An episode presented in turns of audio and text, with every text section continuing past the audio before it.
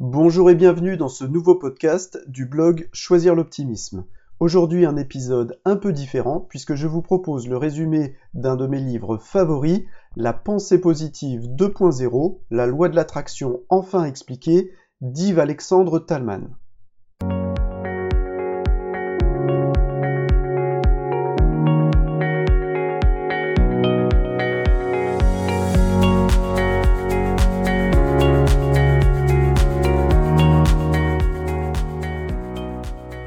La pensée positive 2.0, la loi de l'attraction enfin expliquée. Première partie, la pensée positive classique. Qu'est-ce que la pensée positive? La pensée positive a vu le jour en Amérique au XIXe siècle sous l'impulsion de Phineas Quimby, qui était un philosophe américain connu pour sa théorie de la guérison mentale. Elle ne désigne pas simplement une manière optimiste d'envisager la vie, mais une méthode spécifique pour connaître davantage de bienfaits et de prospérité dans tous les secteurs de l'existence. Amour, travail, santé, richesse, etc. La pensée positive se différencie donc clairement de l'optimisme et de la psychologie positive. Des personnalités charismatiques. La pensée positive a été véhiculée dans le monde entier par de nombreux conférenciers charismatiques. On peut citer notamment Norman Vincent Peale, auteur américain dont la méthode consiste à chasser les pensées négatives de l'esprit et à les remplacer par des contenus positifs. Joseph Murphy, auteur américain pour qui une pensée suffisamment répétée ensemence le subconscient, qui tend ensuite à la réaliser. Émile Coué, donc qui était un pharmacien français dont la méthode repose sur l'autosuggestion. Napoléon Hill, auteur américain dont le but était de formaliser les processus du succès et de les rendre disponibles au plus grand nombre. Louise Hay, autrice américaine qui privilégie l'acceptation de soi et le pardon afin de se défaire des sentiments de culpabilité et de haine. Et enfin, Rhonda Byrne, elle expose dans son livre Le secret le fonctionnement et les vertus de la loi de l'attraction. Nouvelle vague. Depuis de nombreuses années, la pensée positive connaît un véritable engouement auprès d'un public friand de techniques de développement personnel. Elle cherche à convaincre les esprits cartésiens en s'appuyant sur des arguments scientifiques. L'auteur cite notamment deux courants inspirés de techniques plus ou moins scientifiques.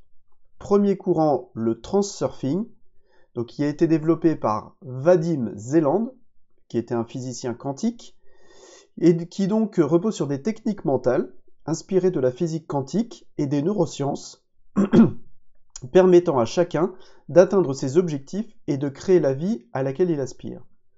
Deuxième euh, courant scientifique, le Ho'oponopono, euh, donc qui lui est issu de la culture hawaïenne. Ce courant développe l'idée d'une responsabilité totale quant à tous les aspects de notre vie, qui n'est qu'une manifestation de nos pensées et de nos mémoires inconscientes. Des raisons d'espérer. Les ouvrages de pensée positive s'appuient essentiellement sur des témoignages dans les domaines suivants santé et guérison, amour, fortune, amitié. D'après ces témoignages, les vertus de la pensée positive sont multiples et se concrétisent dans les principaux domaines de la vie, autant personnels que social. Les lecteurs n'ont pas besoin de preuves pour être convaincus.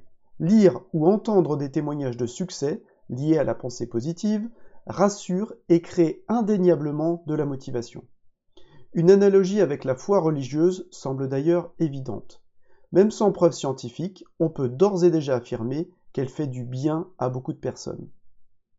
Les ressorts d'un succès. La plupart des ouvrages de pensée positive s'appuient sur le storytelling. On raconte des histoires porteuses d'émotions, des témoignages de succès, de guérison et de réussite. Les explications proposées par les auteurs sont de plusieurs natures psychologiques, spirituelles, naturalistes et scientifiques. Personne ne conteste qu'une vision positive et optimiste de la vie soit favorable. Mais ce sont les explications avancées pour en comprendre le fonctionnement qui peinent à convaincre les plus sceptiques. Quelles sont les hypothèses classiques? Les principales explications proposées pour le fonctionnement de la pensée positive. Première explication possible, la pensée magique. Une pensée suffisamment répétée, accompagnée de suffisamment d'émotions et de conviction finit par se matérialiser. On parle notamment des techniques de visualisation et d'autosuggestion. La critique formulée par les scientifiques, il n'existe à l'heure actuelle aucune recherche ayant démontré un quelconque pouvoir de la pensée, capable d'influencer le monde alentour sans l'intervention d'un comportement. Deuxième explication possible, l'énergie cosmique. Le point central de cette théorie est qu'il existe un principe transcendant, divinité, sagesse, infini, univers, qui réagit à nos pensées.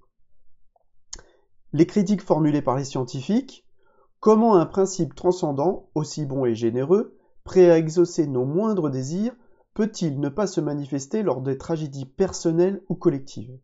De plus, il faut croire à l'existence de ce principe transcendant. Si on n'y croit pas, l'explication n'a plus de sens. Troisième euh, explication possible, la loi d'attraction. Ce principe affirme que le positif attire le positif, et inversement, le négatif attire le négatif. De même que les aimants s'attirent, et qu'ils ne peuvent déroger à cette attraction, les pensées positives attirent les événements positifs sans exception possible. Quelles sont les critiques formulées par les scientifiques sur cette théorie? Chacun sait que les aimants ne, font pas que s'attirer, ils se repoussent aussi. Le positif attire le négatif et non le positif. Il semble donc surprenant d'expliquer le fonctionnement de la pensée positive par analogie avec une loi physique qui stipule exactement le contraire. Dernière explication possible, les vibrations et physique quantique. Les pensées peuvent se matérialiser sous forme d'ondes électriques ou de vibrations. La critique formulée par les scientifiques, les ondes électriques que l'on peut mesurer à l'aide d'électrodes placées sur le crâne représentent l'activité neuronale et ne sont pas des pensées à proprement parler. Aucun courant électrique de cette sorte ne peut donc exercer une influence à distance. Le grand mystère reste le passage de l'intention dans la sphère mentale à sa réalisation concrète dans la réalité. Comment les pensées positives se matérialisent donc-elles? On peut faire l'analogie avec la conduite d'un véhicule. Nous connaissons tous et maîtrisons tous les commandes, volant, pédale de frein, levier de vitesse. Mais quel est notre niveau de connaissance sur le fonctionnement du moteur en lui-même? Deuxième partie, le fonctionnement de la pensée positive. Comme pour Internet, la pensée positive 2.0 est beaucoup plus interactive que la pensée positive décrite précédemment. Elle n'implique pas seulement les pensées, mais aussi les sentiments et les agissements. En ce sens, on devrait plutôt parler d'attitude positive. Rendre le positif, le possible, plus probable. Par quels moyens les pensées positives peuvent-elles attirer ou concrétiser des événements positifs? Trois aspects du fonctionnement de la pensée positive. Le, le, possible est rendu plus probable. Les effets de la pensée positive concernent surtout celui qui la pratique. Les pensées seules sont insuffisantes pour provoquer des changements. Pour percer le secret de la pensée positive, il faut donc s'intéresser au changement d'attitude qu'elle provoque, en pensée, en émotion et en comportement. Quelles sont les techniques de pensée positive? Première technique, la visualisation créatrice. Se représenter mentalement et avec le plus de détails sensoriels possible la scène que nous aimerions vivre dans la réalité. Deuxième technique, l'autosuggestion et la répétition de formulations positives. Se répéter mentalement, à de nombreuses reprises et dans un état de détente, des formules positives de ce que nous aimerions obtenir. La visualisation et l'autosuggestion ne fonctionnent que si l'on est convaincu de leur efficacité. Mais pourquoi? Que se cache-t-il derrière la croyance? Premier point, la magie des signes. Plutôt que de considérer les événements comme le fruit du hasard, les adeptes de la pensée positive y voient des significations à leur intention. C'est un signe. Leur esprit peut influencer le hasard en leur faveur. Ils entretiennent donc un locus de contrôle plutôt interne, selon la théorie formalisée par Julian Rother. Deuxième point, une affaire d'attitude. Les adeptes de la pensée positive manifestent des attitudes qui ont tendance à attirer à eux des expériences qui confirment leur vision positive, ce qui la renforce. La conviction de départ se trouve affermie et consolidée selon un cercle vertueux. Elle forme le cœur et le socle de toute démarche de pensée positive. Troisième point, le volet des émotions. Quels sont les effets émotionnels de la conviction de pensée positive Premier effet, la détente. Une attitude détendue a tendance à agrandir le champ perceptif, à l'ouvrir, au contraire d'une attitude anxieuse qui a tendance à la réduire, à la rapetisser. C'est ce qui permet de percevoir les informations pertinentes dans le monde environnement. Troisième effet émotionnel, la biochimie du stress. Il existe de nombreuses études détaillant les effets du stress sur l'organisme. Le stress affaiblit nos défenses et nous rend vulnérables aux différentes affections. Si la pensée positive procure une détente et un état de relâchement, elle réduit le stress et dope en conséquence l'immunité. Troisième, euh, point, les émotions positives. Les émotions positives élargissent le champ de vision et contribuent à l'ouverture mentale. A l'inverse, les émotions négatives amènent le cerveau à se focaliser sur ce qui les provoque.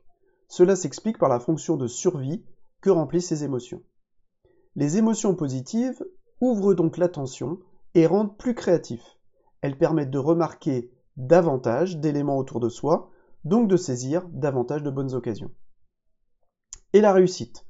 La pensée positive, de par les sentiments positifs qu'elle génère, est, un vecteur indéniable de réussite et d'amélioration du quotidien. Il y a une spirale du succès dans les émotions positives induite par la pensée positive.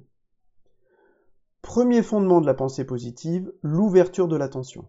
Il semble donc que notre attitude positive n'attire pas forcément plus d'événements positifs dans notre vie, mais nous rend plus attentifs à ces, événements qui sont déjà présents. Le volet des pensées. Quelle est l'influence réelle des pensées sur nos attitudes? Les croyances ne sont jamais anodines. Les croyances que nous entretenons sur nous-mêmes ont tendance à modifier insensiblement nos comportements pour nous y conformer. C'est pourquoi la pensée positive autant et à raison sur la répétition de formulations positives. La force de la pensée. Les pensées, même si l'on n'y adhère pas totalement au niveau conscient, les stéréotypes par exemple, influencent le comportement dans leur sens. Nous avons tendance à nous conformer à notre contenu mental, peu importe ce contenu. Le pouvoir de l'imagination. L'imagination détient un pouvoir certain sur nos attitudes, et même sur nos réactions les plus basiques. Il n'est pas essentiel de croire à la réalité de nos visualisations et formules d'autosuggestion. Les évoquer mentalement est suffisant pour modifier nos comportements. Par contre, il est essentiel de croire en l'efficacité de ces techniques. L'importance de la répétition. Un effet comportemental ne se mesure que pendant un bref délai après l'activation de l'idée. Pour obtenir un effet durable, il est nécessaire d'activer régulièrement les idées correspondantes. Il faut répéter. À force de répéter des contenus mentaux sous forme d'affirmations positives ou de visualisations, ceux-ci s'ancrent dans l'esprit et deviennent en quelque sorte automatiques. Un verre d'eau toujours à moitié plein. Pour activer davantage de contenus positifs, une manière efficace consiste à considérer ce qui arrive sous un angle positif, c'est-à-dire à tout interpréter positivement. Il n'y a pas d'échec, seulement des leçons. Peut-on réellement trouver du positif dans tout ce qui survient? Les épreuves et les drames font partie de toute existence. Éviter absolument ces idées ne permet pas de se préparer à les affronter. Ainsi, mieux vaut visualiser, le succès tout en évoquant les moyens de résoudre les difficultés. La conjuration du négatif. Le négatif sous toutes ses formes est à éviter à tout prix pour beaucoup d'adeptes de la pensée positive. Mais attention à ne pas tomber non plus dans une sorte de tyrannie de la positivité. Il est important de rester ancré dans la réalité. Il y a toujours quelque chose de bon à prendre dans ce que nous jugeons a priori comme négatif. Le seuil de bascule. Ce n'est pas l'absence du négatif qui est déterminant, mais un rapport favorable entre le positif et le négatif. D'après les différentes études, il serait nécessaire de nourrir trois fois plus de pensées positives que de pensées négatives. Concevoir un monde meilleur. Visualiser le succès ou se, répéter des affirmations positives génère des émotions agréables de détente, de joie, de sérénité, d'espoir. Sous ces effets bénéfiques, l'attention capte davantage d'informations jugées positives et cela permet de mieux les mémoriser. Les adeptes de la pensée positive perçoivent réellement un monde moins angoissant, un monde meilleur. Plus fort que la réalité. Même si les effets bénéfiques de la pensée positive tardent à se manifester, la conviction ne faiblira vraisemblablement pas. Une croyance suffisamment forte finit par s'imposer à la réalité. Le secret de l'optimisme. Ce qui revêt une importance capitale est la façon dont on réagit en cas d'échec. Les adeptes de la pensée positive interprètent ce qui leur arrive, peu importe la tournure des événements, comme une chance et une occasion de progresser. Deuxième fondement de la pensée positive, la motivation et la confiance. En effet, la tendance à attribuer nos succès à des causes internes associées à une manière optimiste d'interpréter ce qui nous arrive contribue à développer la confiance en soi, source indéniable de motivation. Voyons à présent le volet des comportements. Quels sont les effets de la pensée positive sur nos comportements? L'action. À quoi bon changer uniquement le psychisme en le rendant plus optimiste et plus positif si la réalité alentour ne change pas? Mais encore faut-il que les bienfaits auxquels nous aspirons se matérialisent. Le sentiment d'efficacité personnelle. Les personnes confiantes en leurs chances de succès se lancent ainsi dans l'action, même si la probabilité d'aboutir semble faible, a priori parce qu'elles ont confiance en elles et s'attendent à une issue favorable.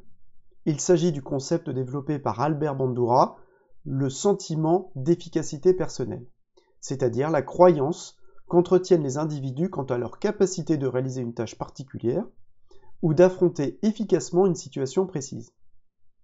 La pensée positive s'accompagne d'un système de croyance propre à dynamiser le sentiment d'efficacité personnelle. Le lâcher-prise. La pensée positive encourage à l'action mais n'incite pas à vouloir tout contrôler. Il faut faire confiance à son subconscient et rester ouvert à ce qui survient. Les prophéties autoréalisantes. Nos attentes envers les autres modifient nos interactions avec eux dans le sens de ces attentes. Nos pensées agissent donc réellement sur le monde alentour, plus précisément sur les personnes avec lesquelles nous interagissons. Cette influence ne procède pas d'une quelconque magie ou d'un pouvoir surnaturel de la pensée, mais plus directement de nos propres attitudes.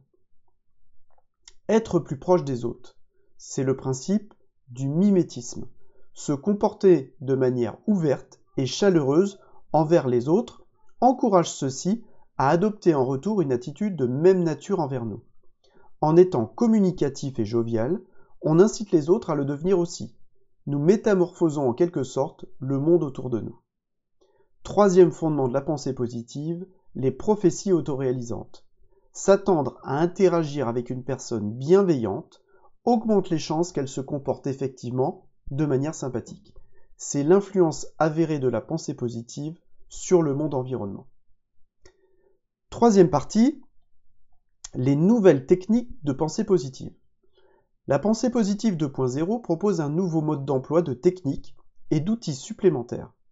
Les mécanismes opérants de la pensée positive ne sont pas que mentaux, mais aussi de nature émotionnelle et surtout comportementale. Premier point, ressentir positivement.